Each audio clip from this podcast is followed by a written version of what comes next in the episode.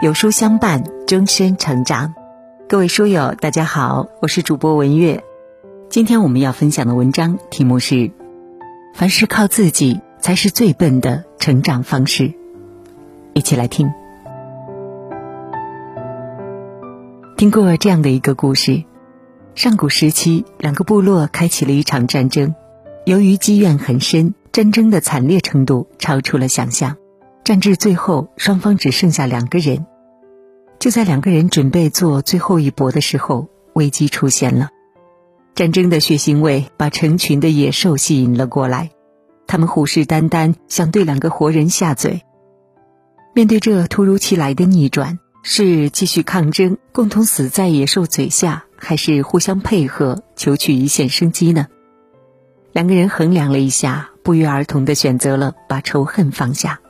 背靠背一起面对问题，借助对方的力量，他们打退了数倍于自己的野兽。相互借力的两个人，最终赢得了生存的机会。正如一句话所说：“智者借力而行，实现自我，成就他人。”人生一程，每个人都会面临很多困境，有的简单易解决，有的则需要借助他人的力量。自己不擅长做不好的事，交给合适的人来做，是一种智慧。有了向人求助的勇气，才会有攻坚克难的底气。拥有借力思维是一个人最了不起的能力。有人说，能够借助多少外力，就能够拥抱多大成功。善于借力的人，人生的选择更多元，更容易达成目标。不懂借力的人，容易困于自我。导致越陷越深。稻盛和夫分享过一段创业经历，他在创立京瓷的时候，一直致力于技术研究，而忽略了员工本身。他以为只要自己的技术过硬，不用借助任何人，企业也会有一个好的未来。但不久，集团内部就发生了大规模的员工抗议，工人们因为不满企业制度，通过抗议的形式向企业示威。提出了调整工作时间、给予员工福利等一系列要求，因为企业不关注员工利益，导致口碑直线下滑。很多优秀的人才在这场风暴当中选择了离开，企业陷入困境。稻盛和夫开始认真思考，到底什么才是企业发展的主要因素呢？后来他终于顿悟：创新技术重要，但与人合作更重要。让团队的每一个人都参与进来，形成核心竞争力，才能激发出企业最大的活力。风暴平息以后，稻盛和夫主动放下身段，谦逊的和员工心对心的交流，了解每个人的优势，鼓励大家一起为企业服务。借助他人的智慧，稻盛和夫实现了共赢，并最终创办了两家世界五百强企业。《孙子兵法》有言。天时地利人和三者不得，虽胜有殃。意思是说，一个人想要成为真正的赢家，需要借助可用之势。单一的力量存在局限，善于协调各种力量，才能突破自身困局，实现价值最大化。泰囧当中有这么一个情节：剧中王宝强和徐峥讨论葱油饼的生意，王宝强的经营模式是。每天卖八百个葱油饼，成本一元，售价两块五，月赚两万六。但徐峥却提出了另一套方案。他说：“想做大，必须搞加盟，借助更多人的力量。加盟费一个月五千块钱，有一百个人加入，一个月就可以收入五十万，一年呢就是六百万。如果继续推广，有五千人参与进来，一年的盈利就是三个亿。”不出两年就可以上市。不过遗憾的是，徐峥的这种借力思维没有被王宝强接受，坚持不能请人的他，一辈子都困在了单打独斗。凡事靠自己才是最笨的成长方式。懂得在合适的时机选择合适的人，做合适的事，才是实现目标最明智的选择。钢铁大王安德鲁·卡内基说。不是我本人有什么超强的智慧和能力，我不过是善于团结能干的人为我工作而已。会借力才是一个人做事的聪明之处。亨利在他人的力量中，将人和人的关系分为孤立状态和连接状态。他说：“将自己活成一座孤岛的人，只会不断的往内施压，自我消耗，长此以往，只能成为一个没有能量、容易沮丧的人。而相互连接的人，却可以充分借助彼此的力量，顺势而为。”即使在最绝望的环境里，也能发挥出自己最大的潜能。他在书中呢讲述了一个海豹突击队的故事。海豹突击队有一套非常严苛的选拔方式，其中难度最大的考察项目名为水下爆破训练。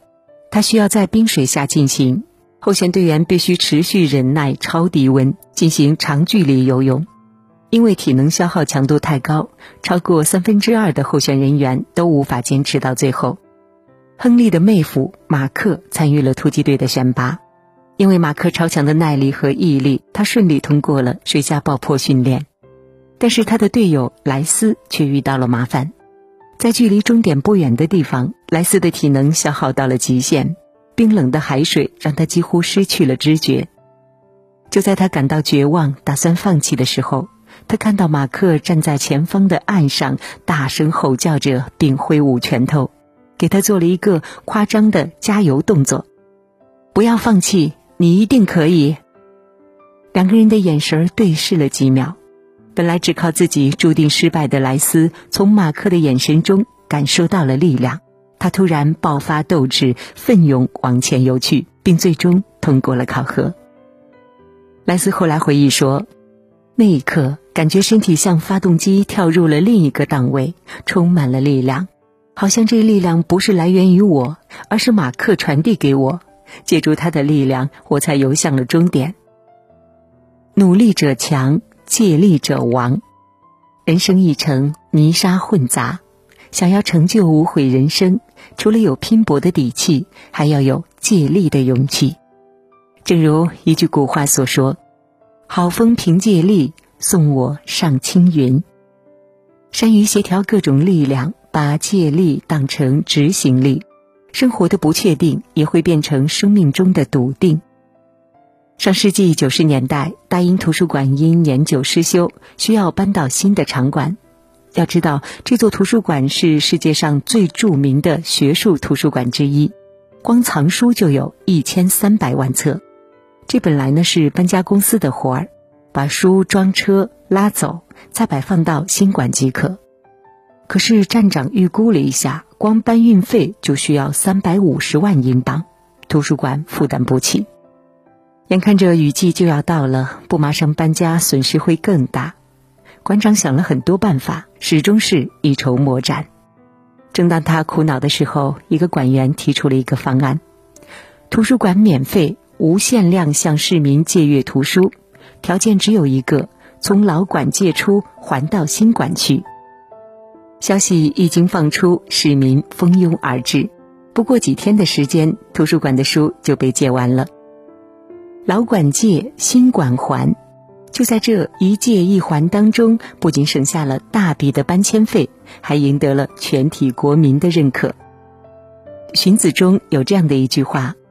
君子生非异也，善假于物也。当单一的实力不足以成事的时候，我们不妨将目光放宽泛些，寻找和挖掘信息，充分团结身边的力量。拥有接力思维的人，能够博采众家之长，往往事半功倍，无比圆满。孙权说：“能用重力，则无敌于天下矣；能用重智，则无畏于圣人矣。”人这一生说到底就是不断与不确定的因素博弈的过程，赢了成就了人生，输了复归平庸。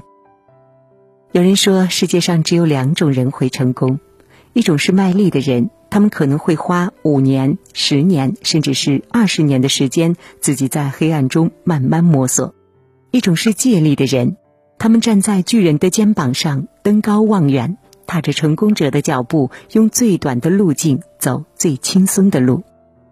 我们所熟知的世界最高荣誉之一——诺贝尔奖中，因协作获奖的占比三分之二以上。借力思维可以产生一加一大于二的倍增效果。正如企业家段东所说：“哪有什么天生好命？一个人的成功，百分之十五靠自己，百分之八十五靠借别人。人生是段艰难的旅程，我们行走其中，想着未知的风景。愿我们的余生能做个真正有智慧的人，学会借力，弥补自身的不足。”成为真正的赢家。好了，今天的文章就分享到这里了。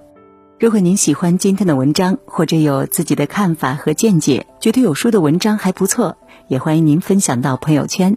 欢迎将有书公众号推荐给朋友们，这就是对有书君最大的支持喽。明天同一时间，我们不见不散。